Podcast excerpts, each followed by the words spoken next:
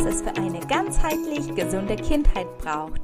Ich bin Isabella und freue mich sehr, dass du diese Woche dabei bist, denn in der heutigen Podcast-Folge habe ich wieder einen wunderbaren Interviewgast zu Besuch. Ich spreche mit der sehr sympathischen und wundervollen Ärztin, die Frau Dr. Susanne Emmert-Roth, über Hautprobleme im Kindesalter. Susanne ist eine niedergelassene Hautärztin und lässt ihr naturheilkundliches bzw. ayurvedisches Wissen auch mit in ihre Arbeit hineinfließen. Und ja, wir haben das Gespräch auch einfach fließen lassen und haben tatsächlich sehr kurz und knackig eine schnelle thematische Spannbreite vom Säuglingsalter bis hin zur Pubertät geschafft. Und wir sprechen unter anderem darüber, ob die Muttermale im Kindesalter gefährlich sind, welche Allergieformen Susanne am häufigsten in ihrer Praxis sieht, darüber, was Neurodermitis ist und was du unterstützend für dein Kind tun kannst im Falle dieser Erkrankung und aber auch, welche Hausmittel zum Beispiel bei Akne verwendet werden können. Ja, und ich möchte jetzt auch gar nicht viel drum rumreden, sondern wie immer wünsche ich dir ganz viel Spaß mit dieser Folge. Hallo, liebe Susanne, ich freue mich sehr, dass du als Gast bei mir im Podcast bist und würde mich sehr freuen, wenn du erstmal noch ein paar Sätze über dich sagen könntest, um dich bei den Zuhörerinnen und Zuhörern vorzustellen. Ja, mache ich sehr gerne. Erstmal vielen, vielen Dank für die Einladung, liebe Isabella. Ich habe mich sehr gefreut darüber und bin richtig froh, dass wir heute Morgen hier zusammensitzen und ein bisschen uns unterhalten und quatschen. Also ich bin Susanne, ich bin Hautärztin, habe eine eigene Praxis in Köln und bin da jetzt auch schon seit gar nicht, seit zwölf Jahren ungefähr niedergelassen. Und ähm, ja, ich liebe meine Arbeit und ich mag immer so, dass bei der, bei der Dermatologie, also bei der Haut, Hauterkrankung oder Hautgesundheitsrichtung, am Anfang im Studium fand ich das ganz, ich weiß nicht, wie es dir gegangen ist, aber ich fand Derma super langweilig. Und habe erst so nach und nach, ich habe so ein paar andere Richtungen gemacht, ich habe so innere gemacht und Neuro gemacht und wollte eigentlich ursprünglich mal was ganz anderes machen und habe dann so im, im Laufe der Zeit eigentlich gemerkt, was das für ein tolles Fach ist und dass ich den Vorteil sehe, dass ich einfach ähm, alle Geschlechter behandeln kann, ne? also nicht nur Frauen oder nicht nur Männer oder diverse, sondern wirklich alle und ich vom Neugeborenen bis eben zum bis hin zum Sterbebett, ich alles dabei habe. Und äh, bei Derma fand ich auch mal so schön, dass es halt meistens also einfach greifbar ist. Also zum Beispiel in der Neurologie fand ich es früher schwierig, so, hm, welches Neuron könnte jetzt betroffen sein, das erste oder das zweite und ne und ähm, und damals ist es einfach, wenn ich es nicht weiß, ähm, ja, kann ich zur Not noch eine Probeentnahme aus der Haut rausmachen und das mhm. einschicken. Ne? Das fand ich so, das so ein bisschen greifbarer. Und habe aber dann so im Laufe der Zeit auch gemerkt, Haut ähm, ist wirklich unser größtes Organ und ähm, Teil der Abgrenzung. Ne? Es gibt wirklich, das ist so die Grenze zwischen innen und außen und dass das oft so verwischt und dass dann viele viele ähm, Systemerkrankungen sich über die Haut äußern. Also ne, wenn das irgendwie die Niere nicht gut arbeitet, die Leber nicht gut arbeitet, dass die Haut da auch ähm, in Mitleidenschaft gezogen wird. Oder eben auch so psychosomatische Geschichten ganz häufig über die Haut laufen. Mhm. Ja, und das habe ich aber eigentlich erst im Laufe der Jahre festgestellt, was das für ein, für ein tolles Fach ist. Ja, schön, dass du dann dran geblieben bist. Ne? Ja. Und da ist aber noch im Verlauf auch ein bisschen was dazugekommen. Du hast jetzt auch ähm, ein bisschen naturheilkundlich dich weitergebildet. Ja, genau. Ayurveda eben. Möchtest ja, genau. du auch noch dazu ein bisschen was sagen? Ja, sehr gerne. Also Ayurveda ist so meine neue Leidenschaft. Das war so dieses, als ich festgestellt habe, ne, wenn man diese große, das große Fach Dermatologie hat, wenn man das einfach irgendwann mal so durch hat und denkt, so jetzt weiß ich sehr viel, und, und dann so im Laufe der Jahre gesehen hat, ach, es gibt so Grenzen einfach der Schulmedizin. Es gibt, ne, dann habe ich die Psychosomatik mit reingenommen und auch, auch gesprächsmäßig gibt es einfach Grenzen. Und ähm, habe dann so eigentlich auf, auf ganz egoistisch mir das selber, also ich habe Ayurveda für mich selber entdeckt und ähm, das war so eine Phase, wo ich total ausgelaugt war. Ne? Dann hatte ich, mein, mein Sohn habe ich gerade geboren und ähm, habe ich gleichzeitig niedergelassen und habe dann irgendwie weiter direkt nach der Geburt auch direkt durchgearbeitet und so. Ich war fix und fertig und wusste nicht so richtig, wie ich wieder zur Kraft, meine Stärke kommen kann und habe dann ganz viel ausprobiert und ach, äh, sämtliche Ernährungsumstellungen gemacht, bin dann irgendwann mit dem Ayurveda gelandet und habe so gemerkt, dass Ernährung und Lifestyle einfach wahnsinnig viel ähm, für uns und äh, eben auch gegen uns äh, steuern können und bin dann durch dieses, durch dieses jahrtausendalte Wissen ähm, wieder zurück in meine Kraft gekommen. Es ist jetzt nicht von heute auf morgen passiert, das war jetzt ein längerer Prozess, aber das war so, so gravierend und so ein schöner Umschwung in meinem Leben und so eine Bereicherung, dass ich das gerne weitergeben möchte. Und das baue ich jetzt einfach auch in meine, meine Arbeit mit ein. Mhm. Ja. Wunderschön. ja, heute wollen wir ein bisschen zusammen uns hier über die Kinderkrankheiten oder Hauterkrankungen, die im Kindesalter auftreten, austauschen. Gibt es da irgendein Thema, das du, mit dem du direkt loslegen möchtest? Mit dem ich direkt loslegen möchte. Ähm, also es gibt so ein Anliegen, und vielleicht den Eltern vor allem da draußen ein bisschen die Angst zu nehmen. Es kommen immer wieder ähm, Eltern zu mir mit ihren Kindern, die noch relativ klein und sagen, oh, mein Kind hat Muttermale, ist das jetzt schlimm? Oder die Frage, ab wann macht man denn ähm, Hautchecks von den, von den Kindern, von den Muttermalen her? Und es ist wirklich so, dass die, ähm, also es gibt, die Kinder werden selten mit Muttermalen auf die, bekommen selten mit Muttermalen direkt auf die Welt, aber es gibt eben so angeborene Muttermale, die sich auch relativ schnell dann zeigen und die zu 99,99 Prozent gutartig sind und auch gutartig bleiben. Mhm. Und es ist einfach so, dass man festgestellt hat, dass die bösartigen Hautkrebse bei Kindern so gut wie gar nicht vorkommen, also wirklich äußerst selten sind. Dass man einfach so die Angst nimmt und sagt, Mutter mal, das ist einfach normal, das ist eine Laune der Natur, dass sie kommen. Es ist auch eine Laune der Natur, dass sie im Laufe des Lebens immer mehr werden. Und es gibt jetzt nicht so das Alter, dass man sagt, ja, ab sechs muss man die unbedingt kontrollieren, sondern man, ne, also wenn die Kinder dann zu mir gebracht werden, dann gucke ich die mir natürlich an und spreche dann mit den Eltern darüber, dass ich sage, ja, das Kind ist jetzt, ne, die Mutter mal sind völlig in Ordnung ähm, es reicht, wenn man die, wenn sie mit, was ich, keine Ahnung, wenn sie mit sechs kommen, dann vielleicht mit zehn, dass ich mir die mit zehn nochmal angucke und dann nochmal mit 16 oder so. Aber es gibt jetzt nicht so ein Schema F, wo man sagt, ja, Kinder ab drei müssen zweimal im Jahr angeguckt werden, ne? weil das einfach, das Risiko ist einfach nicht da. Das ist was mhm. Bösartiges. Ah, Vielleicht ja. einfach ein bisschen die Angst zu nehmen. Auch wenn in der Familie Hautkrebs vorgekommen ist, ist das nicht immer gleich ein Zeichen dafür, dass die Kinder auch daran erkranken werden. Mhm. Ah ja, super. Sehr wichtige Info. Vielen, vielen Dank. Vielleicht kann das dem einen oder anderen auch die Angst direkt nehmen. Mhm. Ja, super. Wir haben auch überlegt, ob wir vielleicht heute den Eltern was über die Hauterkrankungen bei Allergien näher bringen können. So ein bisschen schulmedizinisch und hier und da mal irgendeinen naturheilkundlichen beziehungsweise ayurvedischen Tipp äh, mitgeben könnten. Mhm. Was könntest du uns dazu sagen? Also Allergien bei Kindern äußern sich auf verschiedene Arten und Weise. Also es ist, ähm, man sagt so im Ayurvedischen sind die Kinder meistens so einer Kafferzeit zuordnen. Das ist so dieses, ne, dieses wachsende, stabile, zufriedene und äh, eher so in süßen Geschmacksrichtungen liebenden Wesen, die ähm, einfach so in sich ruhen können. Und es gibt aber natürlich auch diese verschiedenen Dosha-Richtungen auch an den Kindern. Ich weiß jetzt gar nicht, wie weit äh, deine Zuhörerinnen und Zuhörer das ähm, bitte das schon mal ver verbreitet hast, aber ich will da auch gar nicht so in die Tiefe gehen. Aber bei, bei Allergien ist es so, dass sie schon bei Kindern auch sehr häufig so sehr verschleimt sein können. Das passt dann wieder zu diesem Kapha-Dosha also diese verrotzten Näschen haben und äh, dass der Schleim dann auch in die Augen geht, dass sie so zugeklebt sind oder mhm. ähm, dass auch relativ schnell, man sagt dann schon ein bisschen Etagenwechsel sein kann, dass es eben von der Nase oder von den Nasennebenhöhlen runterrutscht in die Lungen, dass dann Asthma entstehen kann.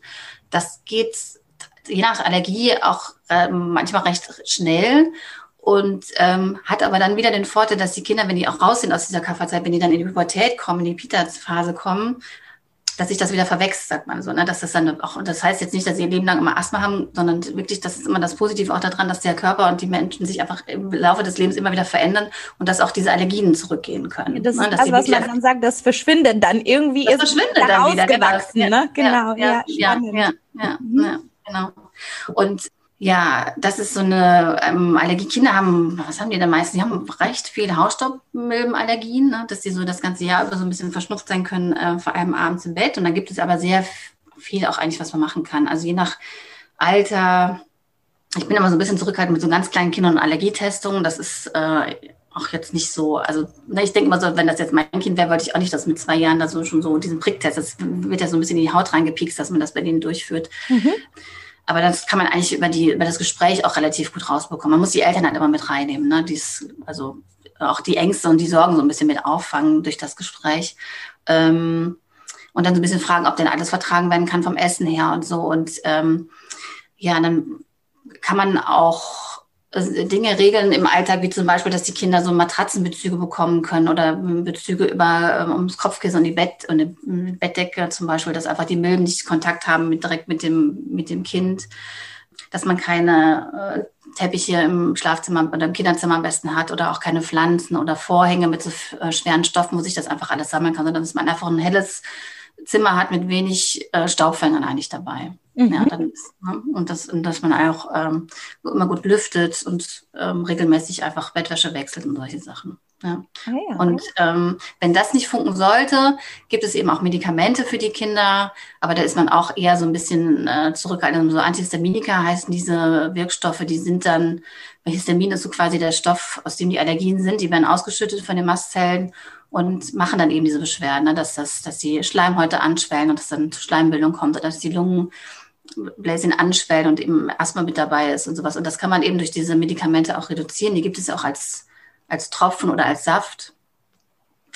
Und äh, Nasenspray und, und, und Tropfen, das mögen, also je nach Alter mögen die jetzt ja gar nicht. Also von meinem Sohn, das war immer ein Riesendrama. Da habe ich das zum Beispiel homöopathisch gemacht bei meinem Sohn. Ich habe ihm dann solche Kügelchen gegeben, wenn er so verschnupft war. Weil das ist ja dann schon so, die kleinen Babys, ne, wenn die Nase zu ist, dann ist ja gleich alles zu. Die Ohren sind zu und dann tut ja auch denen alles fehlen. Die kriegen wirklich keine Luft. Mhm. Und dann hatte ich so Kinderarzt, der sagte, ja, sie müssen dreimal am Tag Ohrentropfen, Nasentropfen und noch Hustensaft geben. Und das hat, das hat einfach hin und vorne nicht funktioniert. Und dann ähm, sind wir einfach auch wirklich dann selber als, als Ärztin umgestiegen auf homöopathische Sachen. Mhm. Und es hat super geklappt. Ja. Was tatsächlich als Ergänzung vielleicht für die verstopfte Nase äh, sehr gut wirkt, ist Engelwurzbalsam. Das kann man ja auf die Nasenflügel drauf tun ja, und es wirkt ja. ähm, auch vasodilatierend, also Gefäß, ja. gefäßerweiternd und macht ja auch das, äh, den ganzen Raum ein bisschen breiter sozusagen. Breiter, ja, genau. Genau, also das auch noch als kleiner Tipp hier am Rande, wenn ihr Kleinkinder habt, die unter Schnupfen leiden. genau. Ja, interessant. Hm? Okay. Genau, und genau, und dann ähm, wenn das auch mit diesen äh, Matratzenbezügen und äh, mit den Medikamenten nicht funktioniert, die Kinder weiter Beschwerden haben, gibt es noch die Hyposensibilisierung. Das ist eine Art Impfung. Dann bekommen die Kinder wirklich in abgeschwächter Form ähm, die Substanzen unter die Haut gespritzt, gegen die sie allergisch sind. Und dann baut der, die so als Depot, sagt man, das wird dann wirklich so in die Ärmchen reingespritzt. Und dann ist es so, aber macht man jetzt auch nicht mit, mit zwei oder drei, sondern wir machen das so ab sechs meistens, ne? Mhm. so sechs, sieben, wenn die wirklich schon älter sind. Und ähm, und dann baut der Körper einfach selber Abwehrkräfte auf dagegen, ne? Abwehrstoffe gegen diese Allergene, wie man sagt. Und dann ähm, ist das ist eine relativ lange Behandlung, also so drei bis fünf Jahre dauert das schon, dass sie wirklich dann so einmal im Monat für diese Spritzen kommen. Aber im Ergebnis her ist es super. Naja. Ah, ist es die häufigste Allergieform, die du siehst? Hausstaubmilben? Kindern schon, bei Kindern schon Hausstaubmilbenallergie. Es gibt, ja, muss ich schon sagen. Und äh, so als zweites wären dann die Frühblüher dabei, in der Birke vor allem. Also die, ähm, ja, das sind so die Zeiten. Aber wirklich bei den Kindern sind es Hausstaubmilbenallergien. Warum weiß ich nicht gar nicht. Aber da waren auch schon sehr, sehr, sehr viele Tipps, die du, die du gegeben hast. Ne? Super. Danke. Und was könnten wir machen, wie, wie du gerade jetzt auch nochmal erwähnt hast, irgendwelche Blüten, Pollen? Ähm, gibt es da irgendwas? Also von der schulmedizinischen Seite her ist es eigentlich ähnlich wie bei, dem, bei den Haarstaubmilben. Ähm, Allergenkarenz, also diese Kinder im Haus vor den, vor den Pollen dann geschützt werden, indem die zum Beispiel, indem man die abends badet oder duscht. Mhm. Und die Sachen, die sie am Tag draußen anhatten, dass man die gar nicht mit ins Kinderzimmer nimmt, sondern dass man die einfach dann entweder im Badezimmer oder wo immer sie sich umgezogen haben, da behält, dass sie einfach nicht die Pollen mit ins Kinderzimmer nehmen zum Schlafen und dann nachts Beschwerden bekommen. Äh, es gibt solche Gitter vor die Fenster, dass die Pollen nicht reinfliegen können in die Kinderzimmer und mhm. ähm, spezielle Staubsauger, aber da kenne ich mich jetzt nicht so gut aus, aber da gibt es auch gute, ne, die Allergene aufnehmen. Ähm, solche Sachen, ja. Mhm. Okay. Ja. Genau, mir sind noch was eingefallen zu, den, ähm, zu der Prophylaxe für den Hausstaubmilbenallergikerinnen und Allergikern. Und zwar bei Kindern ist noch so ein Trick, dass man die Kuscheltiere ab und zu mal in den Backofen mitbackt. Also wirklich nicht ganz, ah. ganz niedriger, aber dann, dann sterben die ähm, Milben ab und können ja keinen Kot mehr hinterlassen. Das ist noch so eine Idee. Und dass man einfach Sachen zwischendurch auch mal, also Plastikspielzeug einfach in der Waschmaschine sogar mal mitwäscht. Na, das ist einfach wirklich nochmal sauber. Und, dann, ja. Mhm. und bei welchem, bei welchem Grad, also ab, ab wie viel Grad soll man die? Wahrscheinlich ab 60 mindestens. Also ne? Also die, genau, 60 ist gut dafür, ja. Ich denke, dass ja auch mit den anderen, also mit den Streptokokken oder so, macht man dann ja, ja auch 60 Grad. Genau, macht man auch Vielleicht 60, passt genau. das dann auch ganz gut. Ja, okay. ja, ja genau, super. Gut, super Hinweis. ähm, jetzt musste ich nochmal drüber nachdenken. Eine relativ häufige Erkrankung im Kindesalter ist ja auch Neurodermitis. Mhm. Ja, ja. Gehört das dann auch alles dazu oder könnte ja, das gehört alles. Ja, ja. noch was sagen? Entschuldigung, welche Erkrankung? Neurodermitis? Ja, Neurodermitis, sehr gerne. Das ist nämlich wirklich so ein, ähm, so eine große Gruppe Allergien und Neurodermitis. Ne? Diese gehören so in der ähnlichen Gruppe. Es wird auch so ähnlich ähm, ausgelöst und ähm, häufig ist es so, dass auch Kinder mit Neurodermitis wirklich Allergien haben.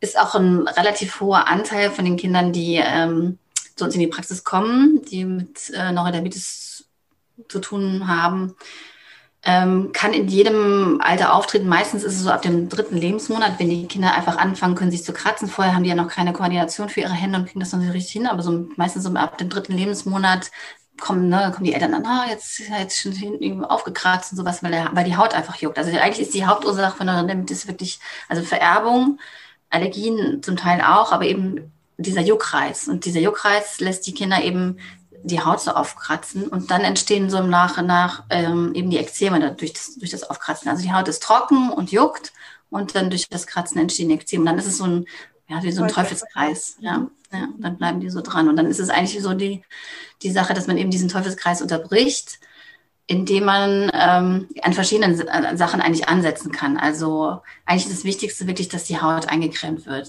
manche Eltern haben Angst und sagen, ja, aber wenn ich jetzt die Haut eincreme, dann verlernt die Haut des Kindes ja selber hm, Fett herzustellen, aber das stimmt nicht. Also sie braucht einfach wirklich Unterstützung dabei. Mhm. Und, Gibt es da ähm, spezielle Cremes für oder irgendwas, was du da besonders empfiehlst? Worauf musste man da achten? Gibt es da überhaupt so etwas? Ja, also es gibt, eigentlich ist es so ein bisschen ausprobieren. Es ist nicht so, dass man sagt, oh, das ist ja aber jetzt ne, die eine Creme für alles. Also es gibt immer mal wieder so Phasen, wo unterschiedliche Hautcremes auch verschrieben werden können für Kinder. Also bei ähm, Kassenpatienten ist es zum Beispiel bis zum 12. Lebensjahr kann man wirklich ähm, Basispflege auch verschreiben. Ähm, und da gibt es immer wieder verschiedene Gruppen. Und das, eigentlich ist es so, weil die Haut, weil wirklich jede Haut anders ist, dass die Eltern das durchprobieren müssen mit den Kindern. Ne? Also bei, bei dem einen ist es, ähm, wenn viel Fett drin ist, wird das sofort aufgesogen und es ist weg.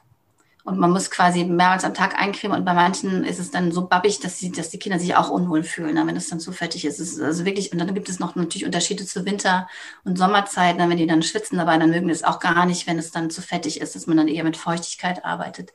Es gibt so ein paar Cremes, die ich sonst so im, in der Praxis empfehle, aber es gibt jetzt nicht so dieser die eine herausragende Geschichte eigentlich dabei, sondern wirklich so diese Empfehlung ausprobieren, auch mal mit Ölen arbeiten ähm, je nachdem, also Olivenöl kann man auch mal nehmen, aber es ist halt eine ziemlich babbige Geschichte und es ist so, dass man die Kinder dann nachher in, in Sachen einpackt, die, äh, wo es egal ist, dass sie Flecken machen, ne? weil Öl ist relativ viele so gelblich-braune Flecken hinterlassen können. Mhm. Aber Mandelöl ist meistens schön, wird auch gut vertragen. Äh, Olivenöl ist mit dabei, Sesamöl kann auch ähm, schöne Sachen machen, ja. Mhm. Kokosöl ist wieder meist, meist nicht so gut, aber ja, kann man auch nehmen. Also Hauptsache, man, man führt der Haut äh, Fett und Feuchtigkeit zu, damit sie einfach diese Hautbarriere, dass sie sich wieder schließt. Das ist so das Problem bei, den, bei der ganz trockenen Haut, dass es irgendwann so aufplatzt und dass dann eben auch auf dieser Haut ähm, oder in diese Haut schneller Bakterien eindringen können, die dann auch wieder Entzündungen auslösen. Und dass man einfach die Haut schützt, dass sie, die hat diese Funktion der Barriereschutz ist nicht ganz gegeben. Dann muss man einfach da so ein bisschen von außen zugeben. Mhm. Würdest du sagen, dass es auch von Geburt an auch möglich ist, diese, diese Pflege zu betreiben? Man sagt ja auch, dass die Säuglingshaut um die fünfmal dünner ist, als so Erwachsenenhaut. Oder würdest du da eher raten, ein bisschen zurückhaltender zu sein mit den Ölen? Wie ist das aus schulmedizinischer Sicht? Ich meine, im Ayurveda, jetzt abgesehen vom Neurodermitis, würde man sagen, dass diese Säuglingsmassage sehr gut angesehen wird. Ne? Mhm, genau. Und sowohl die Mutter-Kind-Bindung als auch natürlich ja, Körper für die Säuglinge stärken kann. Ja, genau. Ist es aus deiner Sicht auch so, dass, dass du sagst, man kann da ruhig auch schon vom Anfang an mit ja. Ölen zum Beispiel anfangen? Ja, ja, also schon, auf jeden Fall. Mhm. Eben auch, äh, diese Bindungsgefühl und eben auch diese Körperwahrnehmung dass von den Babys, ne, dass die einfach nicht irgendwie so immer wieder direkt eingepackt werden und dann so hingesetzt werden und keinen, keinen Kontakt zu ihrem eigenen Körper haben. Die lieben ja auch ihren Körper. Also wenn sie irgendwann anfangen können, dann möchten sie auch alles anfassen und alles berühren, dass man einfach irgendwie schon so als Elternteil das auch macht, ne, mit Genuss und wirklich vielleicht als Ritual jeden Abend irgendwie, was das muss ja auch noch fünf oder zehn Minuten sein, wirklich den Körper dann mit warmem Öl, also kalt ist es unangenehm, dann erschrecken sie sich meistens, aber so warmes, angenehmes Öl einfach mal ein bisschen ja. ein, ein, auch ein bisschen massieren oder sowas, dass einfach wirklich so dieses, diese Körperwahrnehmung, auch diese Bindung einfach da ist zwischen Eltern und Kind und das Kind zu sich selber auch auf jeden Fall. Also das kann man auch wirklich mit jedem Baby machen. Das ist jetzt nicht zwingend notwendig, dass es besonders trockene Haut ist, sondern dann einfach, äh, also wirklich für jedes Kind ist das gut. Okay. Das ist ja auch für die Eltern schön. Ne? Ja. Äh, mir fällt auch noch mal, weil du hattest das ja mit den mit den Ölflecken angesprochen, da fällt mir auch noch mal was ein.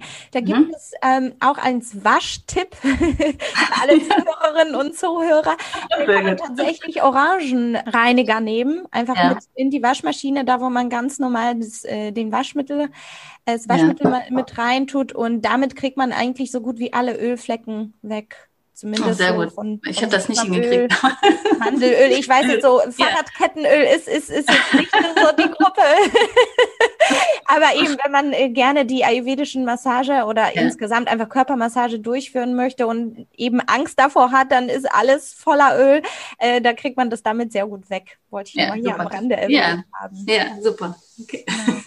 Äh, was können wir noch machen bei Neurodermitis? Du sagst einmal Ölen und. Genau, einmal Ölen so als Basistherapie. Das ist immer, man sagt immer so bei den, bei den Kindern, es gibt so ein Ampelsystem. Ne? Das äh, Grün ist wirklich äh, immer und immer wieder eincremen. Ähm, dann ist es so, wenn, wenn das alles nicht reicht oder wenn dann doch wieder so Phasen kommen, wie wenn die zum Beispiel krank sind ne? oder wenn die äh, auch Stress haben, wenn ein Geschwisterchen geboren wird oder sowas. Das ist ja alles so, oder in den Kindergarten kommen, das sind ja alles so, für uns Erwachsene ist das ja auch eine Stresssituation eigentlich, ne? wenn sich irgendwas ändert im Leben, für die Kinder eben auch. Und da die nicht so die Möglichkeit haben, sich verbal zu äußern oder irgendwie sagen, das passt mir aber jetzt nicht oder das vielleicht auch gar nicht wissen, noch nicht auffassen können, äußert sich das eben häufig eben auch über über die Ernährung, also beziehungsweise Verdauung und eben auch dann über die Haut. Und das kann auch schon mal daneben in Ekzemen ähm, sich darbieten. Und ähm, da gibt's halt verschiedene Sachen. Also ähm, Öl als Basis, eincremen mit sehr fettigen Salben schon wieder eine Stufe höher. Wenn das nicht reicht, ähm, ist immer so ein, ein das mögen die Eltern am meisten nicht so gerne, eine kortisonhaltige Salbe, aber das ist so, ja, Cortison ist so wirklich in, in Verruf geraten, weil das, glaube ich, einfach seit den 60ern auf alles und jeden geklatscht wurde und auch in, in, in Dosen, wo man einfach heute sich die Hände über den Kopf zusammenschlägt und sagt, um Gottes Willen, ne, das hätte man auch wirklich nicht machen dürfen. Aber wenn man so eine Situation, also wenn man wirklich so ein Baby da hat, was schreit und nicht schlafen kann vor lauter Ekzemen, ich finde, und die Eltern auch fix und fertig sind und alle nur noch äh, durch den Wind sind, ist es eigentlich mal so eine Situation, wo man sagt, ja, jetzt kannst du mal wirklich mal für eine Woche oder für zehn Tage das Kind abends mal mit einer ganz leichten Kortisonsalbe eincremen, einfach um diesen, ja, um diesen, wieder diesen Teufelskreis zu durchbrechen, dass einfach nur ein bisschen Ruhe reinkommt. Das ist jetzt keine Dauerlösung, aber wirklich so, das ist so wie so ein, was soll man denn sagen, wie so ein Not, Notanker oder sowas, so eine, so eine, ja, so eine, dann zwischenzeitlich einfach mal einsetzen, damit einfach nochmal die Haut sich auch beruhigt, weil die natürlich dann nach einer Weile irgendwie auch richtig wund sein kann, wenn das Kind sich da die ganze Zeit kratzen muss. Mhm. Gibt es irgendwas ernährungstechnisch, was, was die Eltern für die Kinder dann machen können, die unter Neurodermitis leiden? Weil du hattest das ja auch nochmal erwähnt, manchmal verändert sich dann die Verdauung oder irgendwas, ja. was sich dann auch mit in, in solchen Ekzemen äußern kann. Gibt es irgendwas, was, was man da auch noch machen könnte auf dem Gebiet? Ja, also je nachdem, welches Alter die Kinder haben, wenn die zum Beispiel gestillt werden, dass die Mutter dann halt äh, wirklich so eher scharfe Sachen meidet. Ähm, also scharfe Gewürze eher reduziert, ähm, Nachtschattengewächse wie Tomaten äh, so ein bisschen rausnehmen, weil das auch nochmal so reizen kann. Und äh, saure wahrscheinlich, oder? Und eben, genau, und die Säure rausnimmt, ja, mhm. genau. Das sind, ähm, das sind sowas, was die Mutter machen kann, eben dann über die Muttermilch, dass das Kind das nicht bekommt. Ähm, bei den Kindern selber, je nachdem, also bei dem Brei gibt es eigentlich jetzt nicht so die Empfehlung, also mit dem man, die meisten fangen eigentlich mit Möhre an oder Pastinake und sowas, das wird, wird schon auch gut vertragen. Also habe ich ehrlich gesagt noch nicht erlebt, dass, dass jemand Möhre nicht verträgt, obwohl es natürlich auch Möhrenallergie gibt, aber das ist eigentlich so ein, so ein Durchprobieren. Und sonst, wenn die älter sind, ähm, eigentlich dann auch scharfe Sachen. Also man, es gibt wirklich auch kleine Kinder, die schon Chips essen, sowas, das ist für solche Kinder dann einfach nicht geil. Also sowieso nicht gut. Aber jetzt, ne, wenn da jetzt so ein Schälchen steht und das Kind nascht ein bisschen, ist das jetzt eine Ausnahme auch mal okay, aber es ist jetzt so, dass man wirklich so dieses ganz scharf gewürzte und sehr salzige und eben auch Säure bei den Kindern, dass, dass man das nicht so anbieten sollte, sondern eher so was Süßes, Breiiges, Erdendes. Peta-Reduktion. Ja, genau. Also wenn man sich tatsächlich so, so ein Extrem oder so eine neurodermitische Haut anguckt, klar gibt es da unterschiedliche Bereiche, ne? Wahrscheinlich. Also du mhm. hattest das ja mit der Trockenheit ja. auch erwähnt, aber ja. ich persönlich denke dann eher an, an, an die Rötung dann dieses ja. leicht äh, feuchte auch. Also Pitta hat ja auch diese feuchte Komponente mhm. auch mit dabei, ne? Mhm. Und äh, vor allem auch, ähm, ja, diesen auch Schmerz irgendwie so ein bisschen dabei. Mhm. Das sind also das alle drei Dosen. Ja, genau. Also eigentlich wird so eine Neurodermitis eher so eine Vata-Disbalance zugeordnet. Und ähm, und das, aber es gibt natürlich, also es spielen natürlich alle drei Doshas mit rein und die und Ekzeme sind ja auch also ähm, unterschiedlich. Es gibt welche, die sind ganz, ganz trocken, wo, es wirklich, wo man einfach merkt, Vata ist in der Disbalance, da ist wirklich dieses ölige, warme, mhm. reich, süße, sehr, sehr gut. Und vor allem so, ein, so, ein, so eine Tagesroutine ist wichtig. Also das ist wirklich, dass die, dass die Kinder und die Eltern einfach so eine Struktur haben und immer relativ, ähm, also die Sachen immer so ähnlichen Zeiten machen, damit das Kind einfach weiß, ah ja, ne, irgendwie so, oder spürt, gleich kommt die Massage, gleich gibt es Essen, irgendwie so, ne, dass sie einfach nicht so, so, so wirbelig bleiben. Ähm, und für die Eltern ist es meistens auch gut, weil die eben durch diese ganze Unruhe und diese Hauterkrankung und die Sorgen und Ängste auch so eine Wattedisbalance entstehen kann. Ne? Und dann schaukeln die sich quasi von beiden Seiten da so hoch, dass man einfach wirklich so die, also eigentlich quasi die ganze Familie ein bisschen mit therapiert und mit behandelt. Und dann gibt es eben, wie du eben beschrieben hast, dieses Entzündliche, das ist auch wirklich, wenn die Bakterien reinkommen, das ist einfach dann, dass man Pitta reduziert, das stimmt, mhm. ja. ja. Und, und die Kaffer ist ja die, die haben die. also eigentlich alles dabei.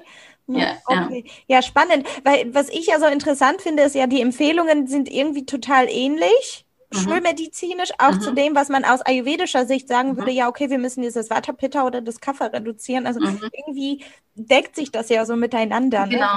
Ja, ja. ja, das fand ich auch spannend. Ich hatte nämlich irgendwie so, so letztes Jahr so, so, so eine Idee, ich kann nur entweder oder machen, aber es ist Quatsch. Also es ist wirklich so, dass auch, wie ich immer sagte, dass, dass sich oft so Asthma wieder verwächst da hatte ich noch gar keine Ahnung von Ayurveda noch nie was davon gehört, aber das ist, wenn man sagt, ah ja, okay, ne, das kann man, das ist wirklich in beiden Bereichen, das ist mit drin. Mhm. Spannend. Ja, ich finde es auch gut, dass man das einfach wirklich kombiniert und das Beste so aus beiden rausnimmt. Mhm.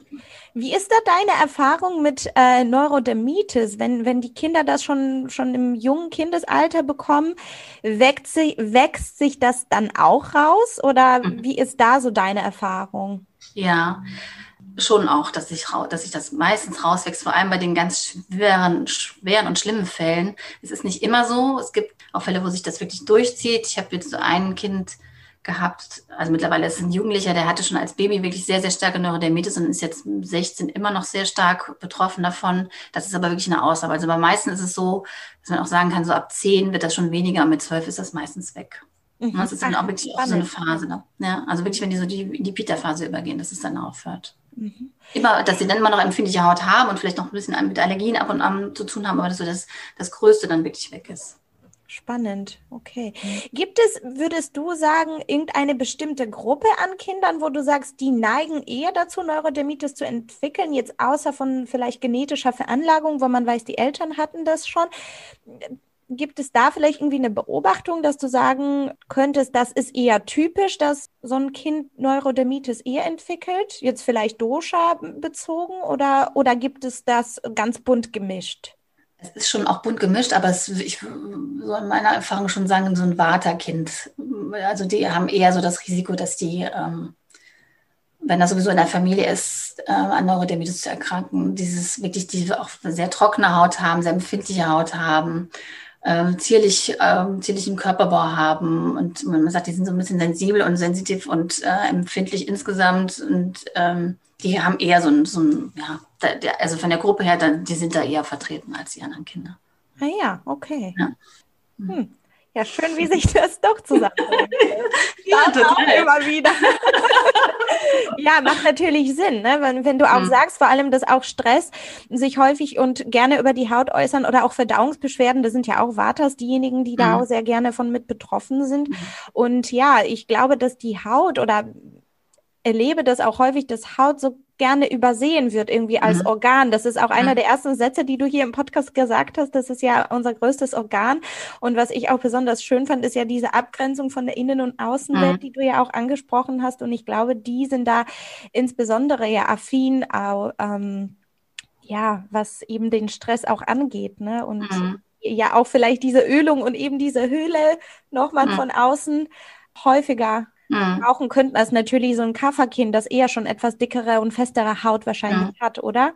Ja, ja, genau. Mhm. Also ich dachte gerade noch so, am Anfang ist es ja auch so, dass das Baby gar kein, also Mutter und Baby ist ja für das Kind eins, ne? Das es gar nicht weiß, das bin ich, das bist du, sondern das ist wie ein Wir oder ein, ein Über-Ich oder wie auch immer man das ausdrücken soll.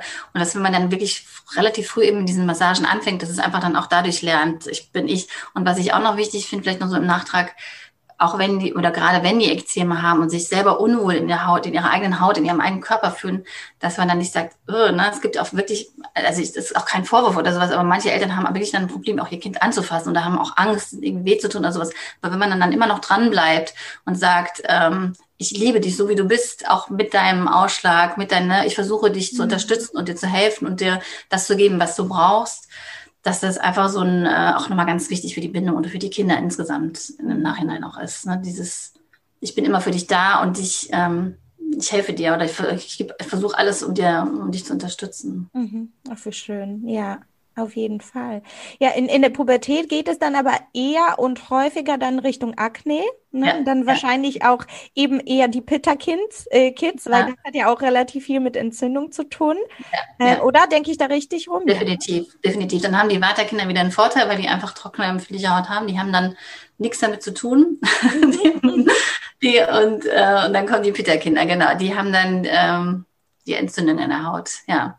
Und da ist es dann natürlich äh, schwierig, weil ähm, Peter und ähm, Ernährungsvorschlägen, äh, also Pubertät und ja, am besten isst du das nicht, aber das dafür das ist ja generell auch bei uns Erwachsenen nicht so einfach, man dann irgendwie sagt, das darfst du, das darfst du nicht. Das macht der ja ja auch gar nicht. Aber es gibt schon so ein paar Tipps eigentlich, die man da machen kann. Und das wird aber nicht so besonders gern angenommen. Dann sagt man irgendwie so, ja, das ist es ist halt auch so eine Abgrenzungsphase, ne? Die darf man ja auch nicht unterschätzen. So dieses, ne, ich mache das jetzt aber komplett anders und so. Und dann gibt's halt diese Phasen dann, wo die halt gerne Burger essen und Pommes essen und Pipapo essen und Milchshakes und äh, Schlag mich tot, irgendwie Proteinshakes und sowas. Alles, was so, was einfach nochmal aknefördernd ist. Ja.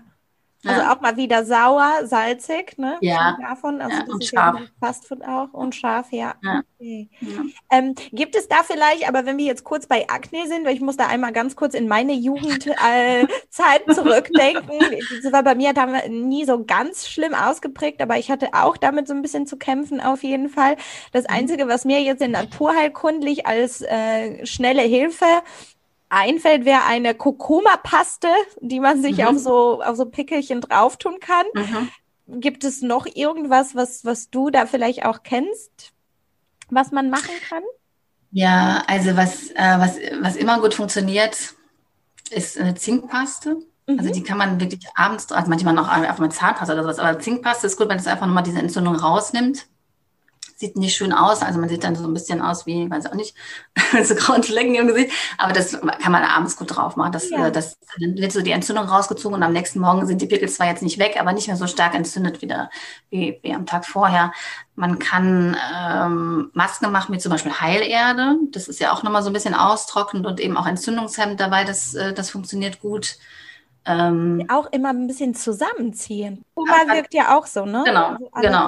Also entzündlich und zusammenziehen, genau. Also im Prinzip könnte man über die Ernährung wahnsinnig viel machen. Ne? Bitter und zusammenziehend, aber das ist ja.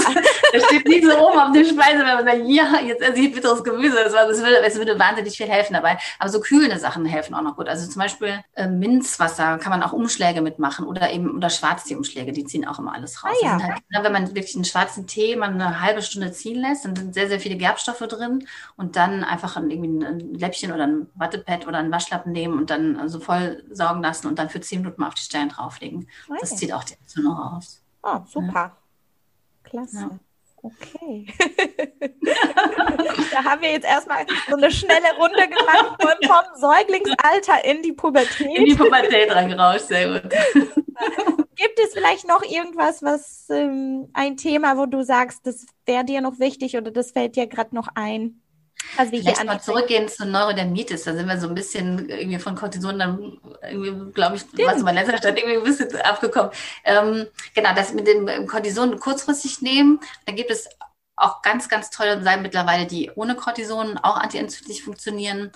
Und es gibt auch, aber das ist wirklich für die sehr, sehr stark betroffenen Kinder, ab, es ist auch, glaube ich, ab 16 mittlerweile erst, also für die Jugendlichen zugelassen, so ähm, eine von diesen neuen Medikamenten, ne, von diesen Belucan Biologicals, ähm, auch mit sehr, sehr guten Ergebnissen. Was sonst bei Kindern immer noch eine gute Sache ist, vor allem wenn so die ganze Familie drunter leidet, wenn man so eine, kind, äh, so eine Kur einfach für die Kinder, ne, als Mutter-Kind-Kur oder Vater-Kind-Kur oder eben auch mal, wenn die älter sind, alleine. Das mhm. hilft auch nochmal gut, weil die dann viel beigebracht bekommen über Körperpflege, also jetzt die sind ja nicht ungepflegt, aber mit, mit Eincremen und Ölen und eben auch über die Ernährung und so Verhaltenstherapien gibt es noch mit dabei und so Tipps.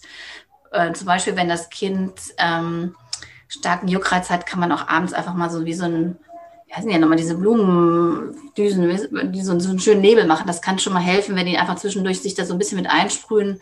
Das kühlt nochmal zwischendurch ab nachts. Aerosole meinst du? Ja, genau. Mhm. Ja, oder manchmal reicht es auch, einer sagte, der stellt sich aber so, so, eine, so eine Vase daneben und, und spritzt so ein bisschen das Wasser auf die Haut drauf. Einfach das, obwohl man ja sagt, Wasser trocknet eigentlich wieder aus, aber das einfach diese Kühlung bringt nochmal ein bisschen Ruhe rein, auch dann in diese entzündlichen mhm. Phasen. Und du ja. hattest gerade noch kurz angesprochen, so ab 16 würden diese neueren Medikamente, die Biologicals, mhm. gerne verwendet oder quasi als letzte Instanz sozusagen. Ja, ja, Magst du einmal, weil ich glaube, dass viele von den Zuhörern das vielleicht noch gar nicht kennen, ganz kurz erklären, okay. was das ist? Ja, das ist, äh, das sind so diese ganzen neuen äh, oder ja seit ein paar Jahren auf dem Markt. Eigentlich sind die so ein bisschen wie so ein Abfallprodukt. Ursprünglich waren die mal für die Krebstherapie vorgesehen und man hat einfach fest, also die Idee dabei ist, dass die wirklich dann in einem ähm, in das Immunsystem reingehen und einfach so eine, das gibt ja so eine Entzündungskaskade. Ne? Der eine Wirkstoff löst das aus und dann das und das. Das ist wirklich so eine Kaskade und dass diese neuen Medikamente da reingrätschen und einfach diese Entzündungskaskade unterbrechen, die halt einfach einen Wirkstoff blockieren oder eben ersetzen und dann geht die Entzündung nicht weiter. Das ist so die Gruppe sagt die Idee dabei. Ah, ja. okay. ne? Also wie so Dominosteine, die quasi immer weitergehen. Genau. ja, genau. Ja, sehr gut. Genau. Und dann wird einfach so eine Bremse eingebaut und sagst so, ja, bis hierhin geht die Entzündung, aber sie geht nicht weiter. Mhm. Ja. Okay. Susanne, gibt es noch okay. irgendwas von deiner Seite? Hm. Hm. Nee, jetzt gerade fällt mir auch nichts ein mehr. Dann würde ich sagen, haben wir eine ganz tolle Podcast-Folge zusammen hervorgebracht. Super. Und äh, genau, also ich hoffe, dass es für den einen oder anderen auch sehr erkenntnisreich war, für mich auf jeden Fall. Und dann vielen lieben Dank für deine Zeit. Ja, ich danke und dir für deine Zeit. wir bleiben auf jeden Fall im Kontakt und ja, schauen gerne. mal, was, was die Zukunft noch an Folgen bringt. ich, ich danke, danke, dir, Susanne. Ich danke dir. Tschüss. Ja, das war die wundervolle Susanne Ermatroth und äh, ich glaube, du hast es auch schon raushören können. Wir haben ordentlich gelacht, sowohl on the record wie auch off the record und ja, es äh, war mir wirklich ein großes Vergnügen, mit, mit ihr sprechen zu können und ich werde dir Links für Susannes Instagram-Account sowie ihre Webseite gerne in die Podcast-Beschreibung mit reintun. Wenn du also gerne in Kontakt mit ihr treten möchtest, schau einfach gerne in die Show Notes und ansonsten hoffe ich sehr, dass du viel Spaß bei der Folge hattest, dass die Susanne dir auch ein paar nützliche Tipps auf den Weg gegeben hat und würde mich natürlich sehr freuen, wenn du auch mit mir in Kontakt trittst, mir deine Fragen gegebenenfalls zu der Podcast-Folge stellst und deine Eindrücke mit mir teilst. Wie immer würde ich mich sehr über eine Sternchenbewertung bei iTunes freuen, denn das hilft immer dem Podcast gefunden zu werden. Also ich äh, muss zugeben, bis ich selber Podcast gemacht habe, habe ich das nie gemacht und das war mir gar nicht klar, dass es doch so wichtig ist. Also wenn du dir ein paar Minütchen oder ein paar Sekunden Zeit nehmen könntest, mir da eine gute Sternebewertung zu hinterlassen, das muss ja auch kein Text sein, würde ich mich sehr, sehr freuen. Und äh, ansonsten freue ich mich natürlich sehr, wenn du auch nächste Woche mit dabei bist Nächste Woche wartet auch ein ganz tolles Interview auf dich. Da möchte ich aber jetzt gerade noch nicht viel zu verraten. Ich freue mich auf jeden Fall jetzt schon auf das alles, was hier an Themen noch reinkommen wird. Und ich hoffe, dir geht es so ein bisschen ähnlich. Und ja, jetzt wünsche ich dir aber erstmal eine ganz tolle Woche, einen guten Start, einen guten, entspannten Montag und freue mich auf das baldige Wiederhören. Tschüss, macht's gut. Deine Isa.